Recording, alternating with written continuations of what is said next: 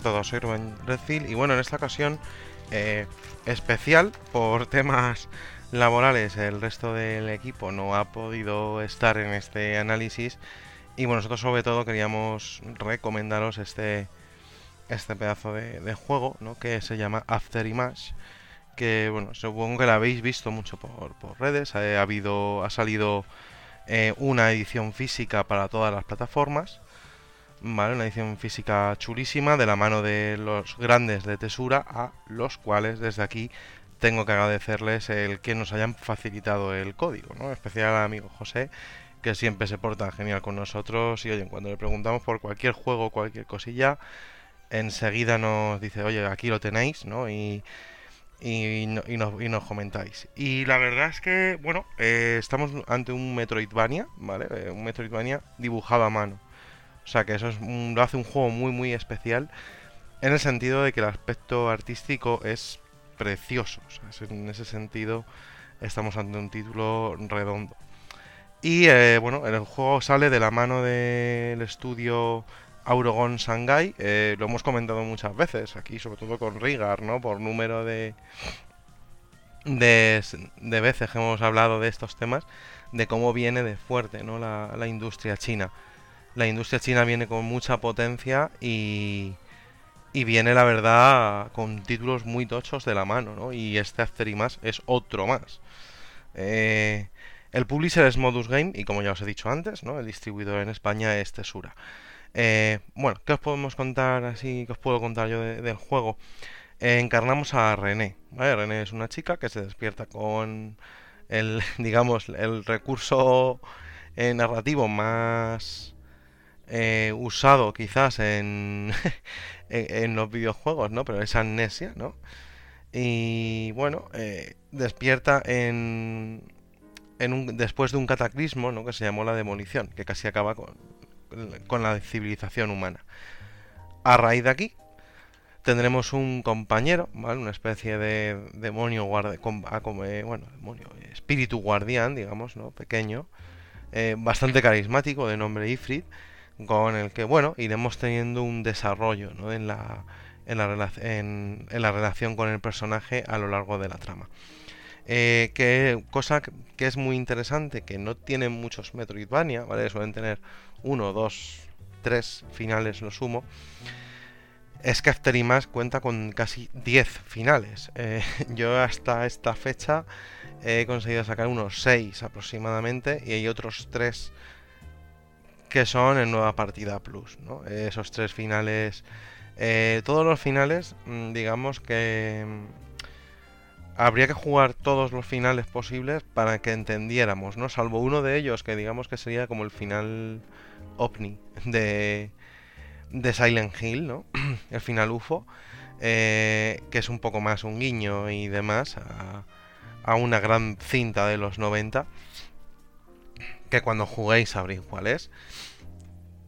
Eh, enseguida, pues eso, el juego va complementando, ¿no? Los finales, digamos que un final sería como leer un libro hasta el final y que en esos el resto de finales van siendo los el epílogo, ¿no? Que es lo que nos va a completar el resto de eventos del, del juego.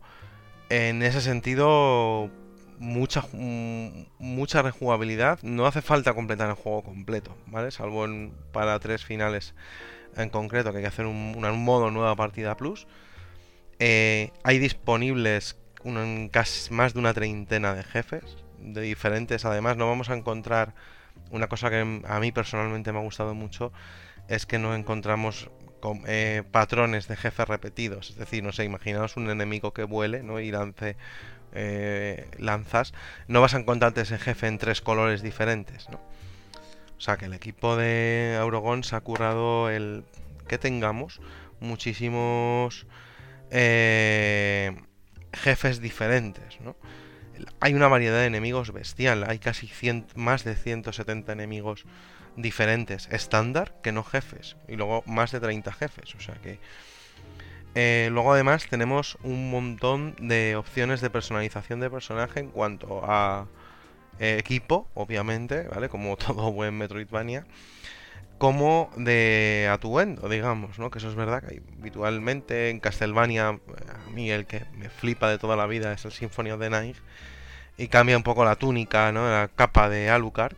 Pues aquí, bueno, incluso nos encontraremos un guiño al propio Alucard eh, con un traje del juego, pero bueno, esos trajes además van a aportar, ¿no? Cosas, es decir, un traje pues a lo mejor te da mayor defensa o te da te sube la vitalidad, ¿vale? Todo eso eh, nos va a hacer que, bueno, el juego sea muy explorable, muy rejugable en el sentido de ir volver a la zona según vamos consiguiendo poderes, ¿no? Y al final vamos a a tener una gama de aproximadamente eh, os diría unas 16 habilidades principales, ¿vale? O entre 8 y 16 habilidades principales con sus correspondientes evoluciones, eh, que van desde eh, el impulso hacia arriba, un doble salto que evolucionará a un triple salto, eh, tendremos también opciones de romper, digamos, tanto suelos quebradizos como mm, débiles o suelos quebradizos más fuertes, ¿no? Entonces al final eh, eso va a ser, digamos, la, mecánica, ¿no? O sea, encontrar un objeto, eh, una mejora, matar un jefe y esa mejora nos va a abrir unas nuevas zonas. Eh, aquí, que sabéis que siempre nos gusta decirlo tanto lo bueno como lo malo del título, o bueno, o lo menos bueno, digamos, porque yo no creo que haya nada malo, ¿no? En hacer y más. Em, tenemos que nuestro viaje por, por Engarding, ¿no? que será la tierra donde viajaremos, se complicará un poco eh, dónde hay que ir, ¿vale? Porque hay muchos personajes con los que hablar, interactuar, pero esos personajes a veces son extremadamente enigmáticos para decirte dónde hay que ir, ¿no? Y es quizás donde yo he podido encontrar un problema ahí en el, en el avance, ¿no? Que te atascas un poco y tienes que estar explorando mucho. No, a mí no me molesta personalmente que yo soy una persona que me gusta mucho explorar, ¿no? Y estar, pero hay gente que puedo entender que en algún punto se pueda llegar a frustrar, ¿no? Y eso sí que tenerlo en cuenta a la hora de meteros en, este juego, ¿no? Que vais a tener que explorar mucho y concienciados a que a lo mejor una partida de una hora avancéis en una zona o la habéis dejado a medias el día anterior y luego la siguiente parte no la vais a completar. Eh, o sea, probablemente no lo completéis hasta el día siguiente que juguéis, ¿no? Eh, entonces, bueno, es simplemente tener un poco eso, vaya, más que otra cosa en cuenta. Es el único punto negativo que le he podido encontrar al, título. Armas hay una variedad alucinante, eh, más de 200 opciones en total de equipamiento.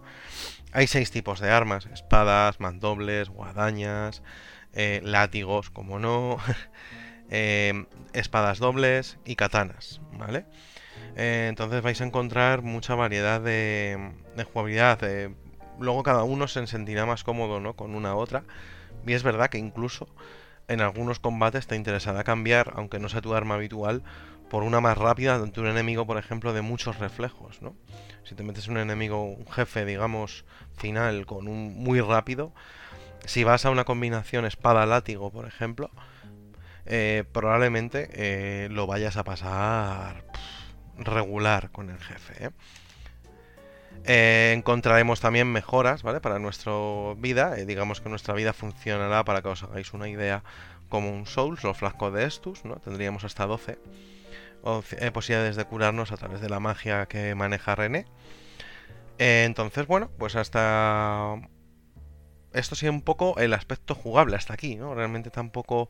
O sea, si hay jugado muchos Metroidvania, no, no descubre nada nuevo, pero sí que yo creo que aporta muchas, bueno, un toque fresco, ¿no? En el sentido de personalizar el personaje visualmente y que eso tenga un efecto en la jugabilidad directamente, ¿no? Que, que al final pues vas a decidir, oye, pues mira, yo uso más esto que esto otro, a lo mejor me interesa más quitar más con el arma principal que ser un poco más resistente. No, luego es verdad que es eso. Me mola que las combinaciones de armas y armaduras no sean algo, digamos, eh, estático, ¿no? Que la armadura, obviamente la armadura que encuentres al principio siempre va a ser peor que la final, ¿no? Pero sí que es verdad que en la parte ya más final del juego va a haber, digamos, dos, tres tipos de armaduras, tres conjuntos de armadura que van a servir para un enemigo u otro, ¿no? Y eso mola bastante. A mí me gusta mucho el hecho de que no sea solo... Eh, armadura 1, 2, 3, 4, 5, 6, 7 y la 7 por fuerza es la mejor y la 6 es peor, no. Aquí entre las 5, 6 y 7 vais a tener el set ¿no? completo de casco, armadura y botas.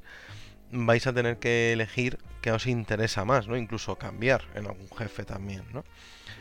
El juego premia, como digo, mucho la exploración. La exploración, eh, opciones de... El árbol de habilidades es alucinante. Eh, hay más de 200 habilidades. O sea que eh, es una barbaridad, ¿no? El hecho de tener tantas habilidades que nos van a mejorar, pues que si el PM, más vida, mayor resistencia. Al final te interesan todas, ¿no? Porque eh, vas a tener que utilizar todas, digamos, para avanzar en el juego lo suficiente.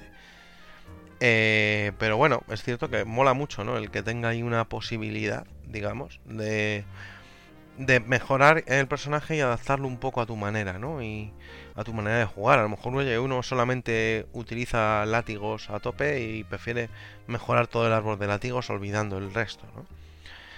Lo que os decía, esto al final el juego te va a dejar muchas armas para que tú juegues y avances en el título y sobre todo te va a dar pie a, a que vayas probando, ¿no? Que probablemente en un jefe que estés atascado digas, leches, este me lleva matando 5 o 6 intentos, ¿por qué no pruebo con este otro tipo de armas a ver si le entra mejor, ¿no? El combo y demás.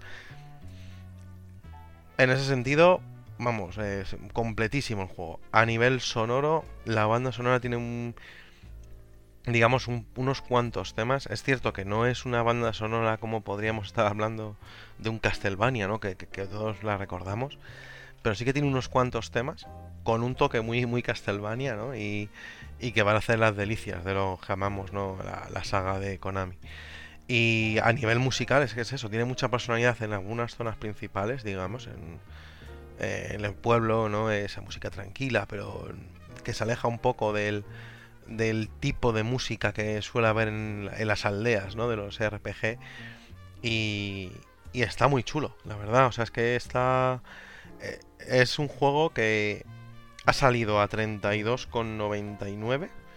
¿Vale? Lo tenéis en formato físico que sabéis que hay que apoyar. Oye, que no pasan estas cosas como eh, Alan Wake 2 y nos enfadamos. Oye, y con razón. Eh, pero eh, si queremos que esto siga así, hay que seguir apoyándolo. Y Tesura apuesta siempre por el formato físico.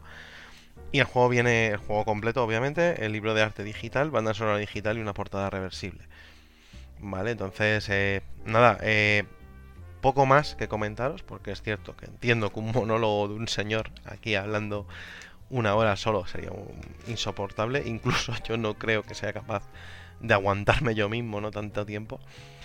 Pero, en fin, eh, sí que tengáis en cuenta ¿no? el lanzamiento de este título eh, disponible en cualquier tienda, tanto online como tienda eh, online como Amazon y demás, o como podéis ir a un game y comprarlo. ¿no?